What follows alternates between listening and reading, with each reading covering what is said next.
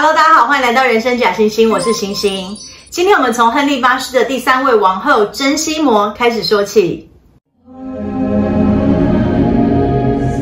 西摩的出生年份并没有明确的记载，大概是介于一五零四年到一五零九年之间。不过，在他一五三七年去世时，他的送葬队伍一共有二十九名的侍女。当时的习俗呢，送葬人数是根据死者的年龄来做安排，所以珍西摩被广泛的认为是一五零八年出生，二十九岁的时候去世。珍西摩的父亲约翰西摩是宫廷里的一名小官，母亲呢则是马杰里文特沃斯。母亲的家族继承了英格兰国王爱德华三世的血缘，所以珍西摩和国王亨利八世是第五代的表兄妹。另外呢，安柏林的母亲和我们等下要说的第五位王后凯撒琳霍华德的父亲是亲兄妹，而珍西摩的母亲和这两兄妹又是表亲，所以国王的第二任、第三任和第五任的王后，他们三位呢也是第二代的表姐妹。有点复杂，我知道，反正没那么重要，因为欧洲王室本来就是一家亲。重点是呢，传到珍西摩这一代，他的家族已经不算是贵族，几乎就和平民一样了。所以珍西摩并不像亨利八世的前两任王后，受过王室贵族女子的多元教育，她连阅读和书写的能力都很有限，更擅长的呢是当时被认为女性需要具备的女工、家务管理等等。她的刺绣作品呢，几乎已经到了艺术品的等级。尽管如此，他还是凭借着一点点的王室血缘，以及父亲在宫廷的工作，成为亨利八世的第一任王后阿拉贡凯萨琳的侍女。凯萨琳的得以处事让珍西摩毕生都对这位王后非常的敬重。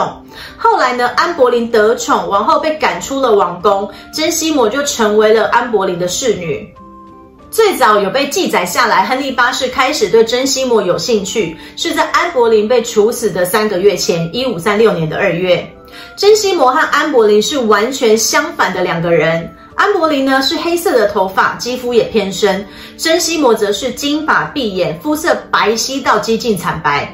他也不像安那样的学识广泛，家世背景呢更不用说。安柏林的家族虽然也不是非常的高贵，但是我们上集有说过，他的父亲是一个知名的外交官，和欧洲各国都有不错的交情。再加上安柏林从小在法国宫廷长大，和法国王室的关系也很好，亨利八世呢也因此得以和法国结盟。而珍西摩可以说是完全没有背景。那国王为什么会看上珍西摩呢？当然没有人知道真正的原因。不过珍西摩的妈妈生了十个小孩，而且至少有一半以上都活到了成年，这对求子若渴的亨利八世来说，大概觉得是一个品质保证。总之呢，亨利八世在第二任妻子还没有被送进伦敦塔前，就已经对珍西摩展开追求。而珍西摩可能是从主子安柏林那里学到了，他也和国王说不愿做情妇，要国王明媒正娶。据说珍西摩一方面谨慎小心地拒绝国王的追求，以免善妒的王后对他不利；另外一方面，他又故意带着国王送的珠宝首饰，让安柏林怒火中烧，营造安柏林的泼妇形象。不管呢这是不是真的，结局我们都知道了。在安柏林被斩首的第二天，亨利八世就和珍西摩订婚。十天后，一五三六年五月三十日，两人在伦敦白厅举行婚礼。这年珍西摩二十八岁，国王四十四岁。不过呢，当时伦敦正受到瘟疫的肆虐，亨利八世并没有为新王后举行加冕典礼。但是更被大家采信的是，亨利八世是希望珍西摩完成他王后的义务，也就是诞下男性继承人，才为他举行加冕典礼。成为王后的珍西摩并没有延续婚前耍的那些小心机，她谨慎保守，将安柏林引进王宫的法式奢华风重新整肃回传统的英式保守路线。而且她还遣散了安柏林大部分的侍女以及仆人，并且下令所有的宫女一律穿着英格兰的传统长袍，甚至连贵族女性的服饰绣了几颗珍珠都有严格的规范。不过呢，她只管王宫的内务，并未干预国王的施政。而因着对阿拉贡凯萨琳的敬重，珍西摩极力修复亨利八世与凯萨琳的女儿玛丽公主的关系。玛丽公主被允许回到王宫居住，甚至还得到了掌管后宫的权利。婚后的第七个月，一五三六年的圣诞节前后，珍西摩第一次怀孕，不过很快就流产了。隔年的一月，珍西摩再度怀孕，这次的身孕对国王来说非常重要。虽然当时亨利八世只有两个女儿玛丽和伊丽莎白，但其实，在玛丽三岁时，亨利八世的情妇伊丽莎白布伦特就为国王生下了一个儿子亨利菲兹罗伊。菲兹罗伊这个姓是国王亲自赐的，字面上的意思就是国王儿子的意思。尽管呢，情妇的孩子并没有合法的继承权，但除此之外，亨利八世能给他的都给了。菲兹罗伊还是英国历史上第一个拥有两个公爵头衔的人，所以即便亨利八世还没有合法的男性继承人，这个私生子就像是最后的保险一样。亨利八世呢，也曾经三番两次的想要让他成为合法继承人。不过，在亨利八世与珍西摩结婚的两个月后，刚满十七岁的亨利菲兹罗伊因为肺部疾病骤逝，失去最后保险的亨利八世几乎绝望。所以，知道珍西摩怀孕后，国王非常的重视，他派了最好的医生和助产士来照顾王后。珍西摩不用执行任何王室义务，唯一的任务就是专心养胎。一五三七年的十月十二日，经历了三天两夜的生产。珍西摩终于诞下国王亨利八世期盼已久的男性继承人爱德华。不过，也许是因为生产的过程太过疲累，珍西摩产后一直处于很虚弱的状态。生下爱德华的九天后，二十九岁的珍西摩病逝，死因很可能是因为产后感染。这年距离珍西摩成为王后仅仅一年半。也许呢，是因为新婚，不过更大的可能性是因为他生下了亨利八世唯一的合法男性继承人。国王对珍西摩的逝世是真的很伤心，他也是亨利八世六位妻子中唯一举行的正式王后丧礼的。后来，亨利八世也选择呢与珍西摩一同合葬在我们之前说过葬了很多英国重要君主的温莎城堡圣乔治礼拜堂。在历经的三任王后，终于有了一位男性合法继承人。但是亨利八世还是不安心，毕竟他的哥哥亚瑟和私生子亨利都没能活过二十岁。于是呢，在为王后珍西摩守丧的三年后，亨利八世开始积极寻找下一任王后。本来呢，他看上的是丹麦和挪威国王克里斯蒂安二世的小女儿克里斯蒂娜。但是耳闻国王亨利八世的前三任妻子的结局，这位丹麦公主说。如果我有两个脑袋，我就送国王一个。可是我只有一个脑袋。首席部长汤马斯·克伦威尔建议国王与德意志地区的联合小公国克莱沃联姻，因为英国刚刚脱离罗马教廷，急需盟友。位于欧洲大陆又信奉新教的克莱沃成为了很好的选择。于是呢，国王派出了宫廷画师汉斯·霍尔拜因前往克莱沃，为公爵的两位女儿安娜以及艾米莉亚画肖像画。而根据肖像画，亨利八世选中了一五一九年九月二十二日出生的姐姐安娜作为他的第四任王后。一五三九年十月四日，联姻的条件都谈妥后，克莱沃的安娜启程前往英国。不过，当时四十八岁的亨利见到二十四岁的安娜，却大失所望。亨利八世觉得安娜不如画像中的美丽，甚至觉得她很丑。而且国王喜欢受过良好教育、有文化素养的女性，但是安娜没有受过正式的教育，也只会说母语德文。亨利八世立刻命克伦威尔想办法停止婚礼，但是婚礼举行在即，根本不可能停止，更何况这还是一场有签约的联姻。于是，一五四零年的一月六日，两人还是在伦敦格林威治的愉悦宫举行了婚礼。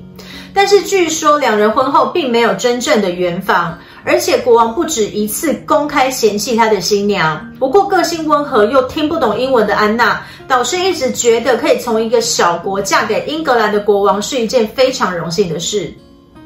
最后，英格兰的大臣们终于为国王找到了一个结束婚姻的理由。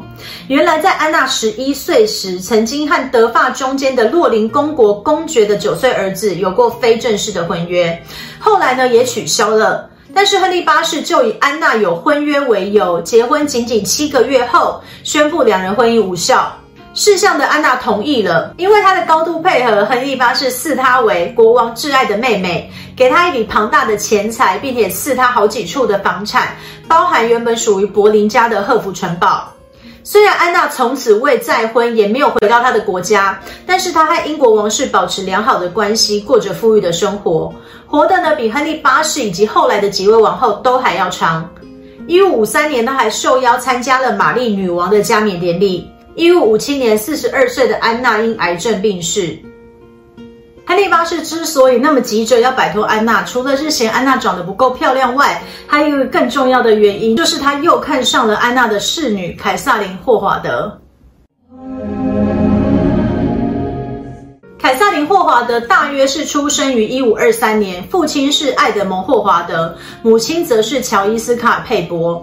前面有提过，他的父亲和亨利八世第二任王后安柏林的母亲是亲兄妹，所以凯撒琳和安柏林是表姐妹。凯瑟琳的祖父是第二代诺福克公爵，家世背景也算是很不错。但是因为他的祖父生了二十一个孩子，父亲爱德蒙是排行第三，并不是继承家业的长子。再加上凯瑟琳母亲的第一段婚姻有四个小孩，和他的父亲又生了六个，所以虽然呢出生于贵族家庭，凯瑟琳家的经济状况却不是很好。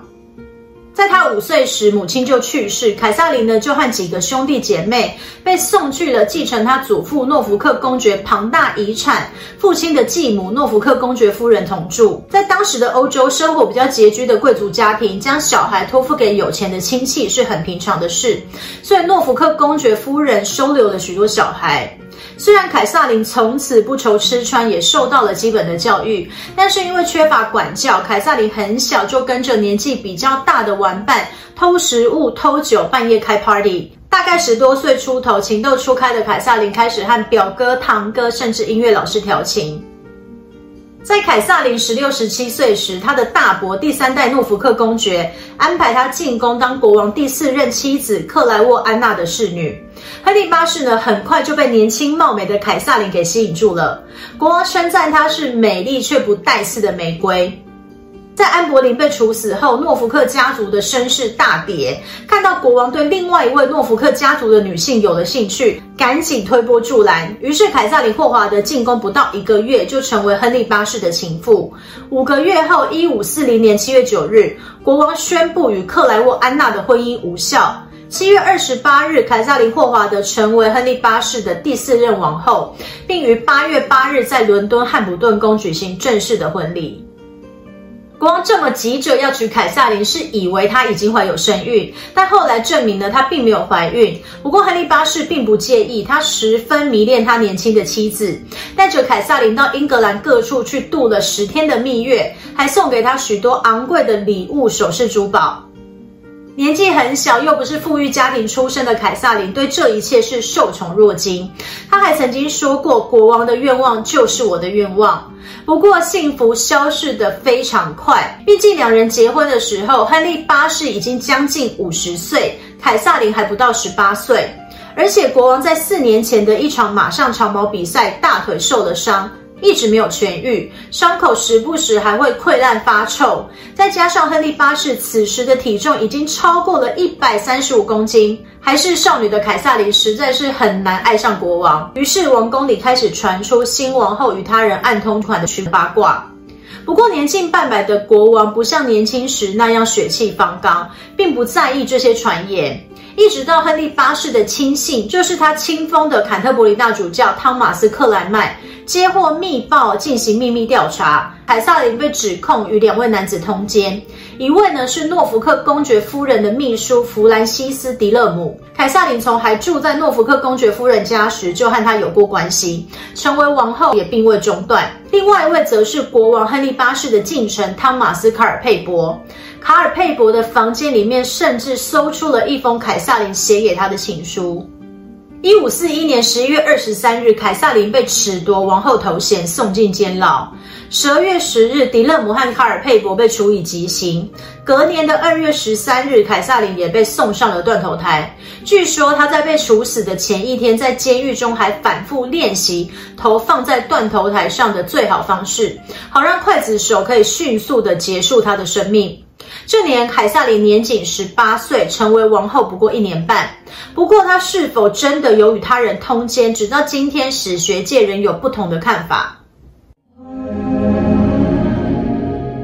终于，我们来到亨利八世的最后一任妻子凯萨琳帕尔，这是国王的第六位王后，也是他娶的第三个凯萨琳。凯萨琳帕尔出生于一五一二年，她的父母都是贵族出身，和英国王室关系相当密切。父亲汤马斯·帕尔是亨利八世信任的大臣北安普顿郡的治安官，母亲莫德洛林则是亨利八世第一任王后阿拉贡凯萨琳的侍从女官。王后也是小凯萨琳的教母，凯萨琳的父母亲很可能就是以王后的名字来为长女命名的。凯萨琳·帕尔也受过了贵族女子应该接受的所有教育，而且她本身非常的好学，当上王后也还在学习西班牙文。一五二九年，十七岁的凯撒琳嫁给了第二代博罗男爵的孙子爱德华·博罗，但是她丈夫的身体一直都不好。结婚四年后，一五三三年的春天，爱德华就去世了。一五三四年，凯撒琳二婚，嫁给大她二十岁的第三代拉提莫男爵约翰内维尔。九年后，一五四三年，约翰内维尔也去世。因着他母亲以前与阿拉贡凯萨琳的良好关系，再度成为寡妇的凯萨琳帕尔住进了王后独生女玛丽公主的住所。国王呢，就是在此时看上了凯萨琳，但凯萨琳当时正和亨利八世的第三位王后珍西摩的哥哥汤马斯西摩谈恋爱。不过呢，君命难违，凯萨琳还是接受了国王的求婚。在她第二任丈夫去世的同年，一五四三年七月十二日，五十二岁的亨利八世与三十一岁的凯瑟琳帕尔在伦敦汉普顿宫完婚。和国王上任根本还是少女的王后比起来，已经有过两段婚姻的凯萨琳帕尔自然是成熟稳重得多。她和三位继子女玛丽、伊丽莎白、爱德华的关系也很好。凯萨琳细心安排他们接受良好的教育。玛丽和伊丽莎白先前呢，都因为母亲的缘故从继承名单中被排除，但是凯萨琳帕尔说服了国王，恢复两位公主的继承权。在他细心的照料下，亨利八世的腿疾也稍有缓和。一五四四年，他再度亲征法国，并且任命凯萨琳为摄政。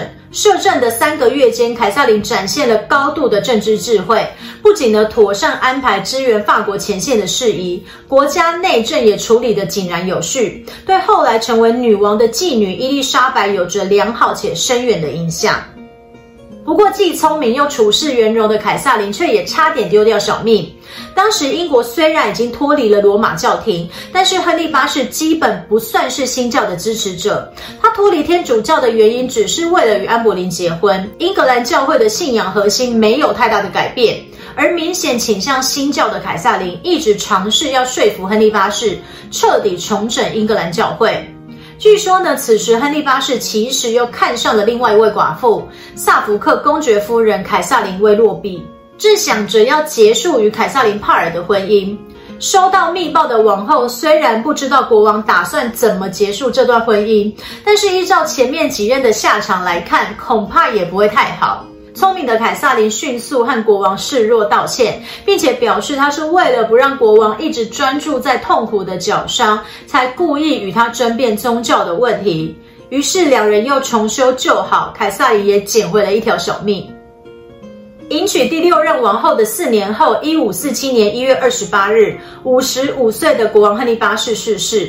凯撒琳随即与他的旧爱汤马斯西摩结婚，他也带着关系良好的继女伊丽莎白公主一起同住。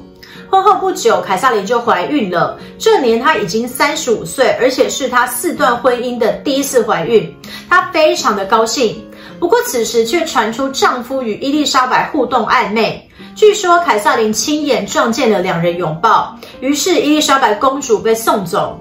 一五四八年八月三十日，凯撒琳生下了她唯一的女儿玛丽西摩。但是六天后，凯撒琳死于了产后感染，距离国王亨利八世去世还不到两年。传奇的亨利八世与他传奇的六段婚姻的故事就到这里结束了。如果你觉得今天的内容还不错，别忘了订阅人生假星星。我们下次再见喽，拜拜。